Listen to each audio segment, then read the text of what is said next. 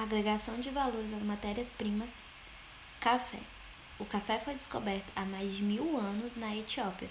Segundo uma das lendas mais aceitas, o pastor Caldi havia observado que suas cabras ficavam agitadas ao comer os frutos amarelos avermelhados de um determinado arbusto, que na verdade seria o cafeeiro. Nos dias de hoje, o café é consumido principalmente pela infusão dos grãos das espécies Coffea arábica e Coffea canéfora. A bebida é bem conhecida por seu efeito estimulante associado à cafeína e mais recentemente já se reconhece que outros constituintes químicos presentes no grão de café, como o ácido clorogênico, com sua capacidade antioxidante, possuem implicações na saúde humana. Essas substâncias determinadas de fotoquímicos possuem ação antioxidante com diversos benefícios para a saúde devido às suas propriedades funcionais. É atribuído a substâncias antioxidantes compostos bioativos, a proteção do estresse oxidativo, espécies relativas produzidas pelo organismo em processos metabólicos naturais e que podem afetar a saúde dos indivíduos, conduzindo a diversas formas de dano celular, o consumo habitual da bebida obtida pelo café reduz o risco de doenças crônicas degenerativas, retardando também o processo de envelhecimento. Os frutos do café são formados pelo exocarpo, que é a pele e a casca, mesocarpo, polpa e a mucilagem, endocarpo, pergaminho e endosperma, o grão. Após o beneficiamento do grão cru, pode ser visualizada uma película prateada, chamada de perisperma. O café solúvel e o café verde, que passa por diversos processos que são a torra, a moagem, a extração, o tratamento do extrato, a concentração, a secagem, a aglomeração e o ênvase. Os produtos resultantes do café solúvel são o spray dríade, o aglomerado, o café liofilizado, o extrato de café, o óleo de café verde e o preparado de café. O Brasil é um dos maiores exportadores mundiais de café solúvel e foi líder até o ano de 2011. O café solúvel é obtido de forma mais eficiente pela variedade robusta, isso pela sua maior capacidade de extração de cafeína. As exportações brasileiras de café solúvel vêm sofrendo quedas nos, nos últimos anos em decorrência do crescimento de novos consumidores no mercado doméstico, o que leva à absorção do produto internamente.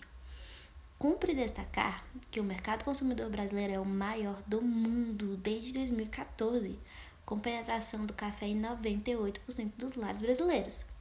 O crescimento das vendas do, do, de café brasileiro total é em torno de 3% ao ano, com expectativa de crescimento estável.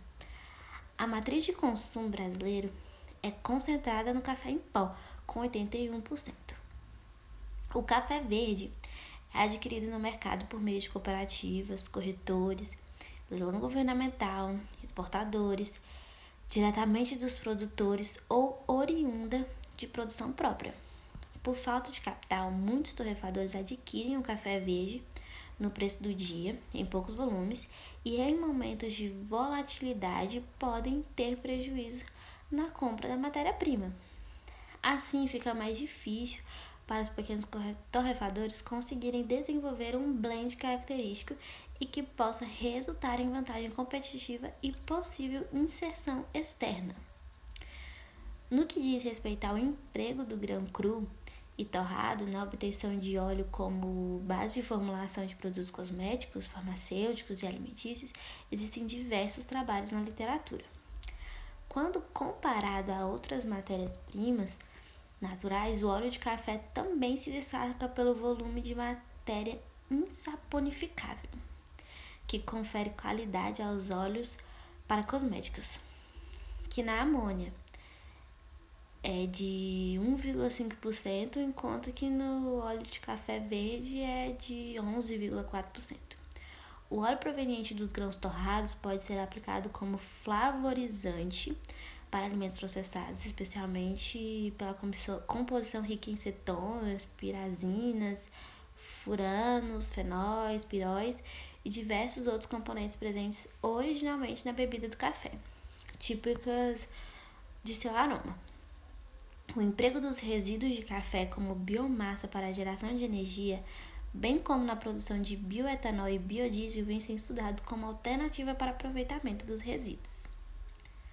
No Brasil, existem duas maneiras técnicas de se classificar o café quanto à sua qualidade: a avaliação de defeitos dos grãos e impurezas, conforme o apêndice A da classificação oficial brasileira COB a qual informa o tipo de café, cuja grandeza varia de 2 a 8, sendo o tipo 4 julgado padrão.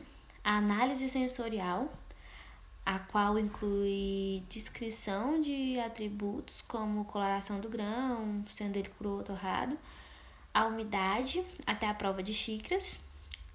E a prova de xícaras ela é basicamente consiste na degustação do café, de acordo com a metodologia estabelecida pela COB.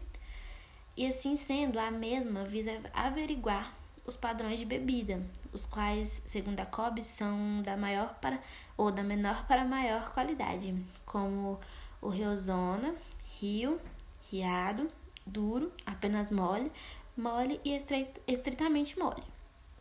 As bebidas Riozona, Rio e Riado são consideradas bebidas fênica, fenicadas, com sabor de iodofórmio. Já as bebidas padrão duro em meio do padrão duro em diante, né, são tidas como bebidas finas. É notável a ampla variedade de solos no Brasil, o que permite a obtenção de cafés diversificados. Nota-se que a forma de produção, o solo, o clima, e a forma de manejo, os tratos culturais exercem grande influência nos atributos sensoriais da bebida, sendo atribuída, na maioria das vezes, a qualidade superior aos frutos cultivados em locais de maior altitude, de boa, baixa umidade relativa do ar, em razão da maturação mais homogênea, também influenciada pelos tratos culturais Considera-se café gourmet cafés de alta qualidade que contam com sabor e aromas suaves por conta da torre e seleção dos grãos. O valor de mercado do café é ajustado de acordo com a qualidade da bebida, que pode ser influenciado por vários fatores, tais como fatores ambientais e variedade. A concorrência no mercado mundial estimou a diferenciação de produtos de acordo com as características de distintos mercados consumidores. A demanda por cafés especiais está relacionada à mudança do padrão de consumo do mercado cafeeiro, que foram fatores determinantes para o surgimento do segmento de cafés especiais. E chegamos ao fim do nosso podcast sobre café.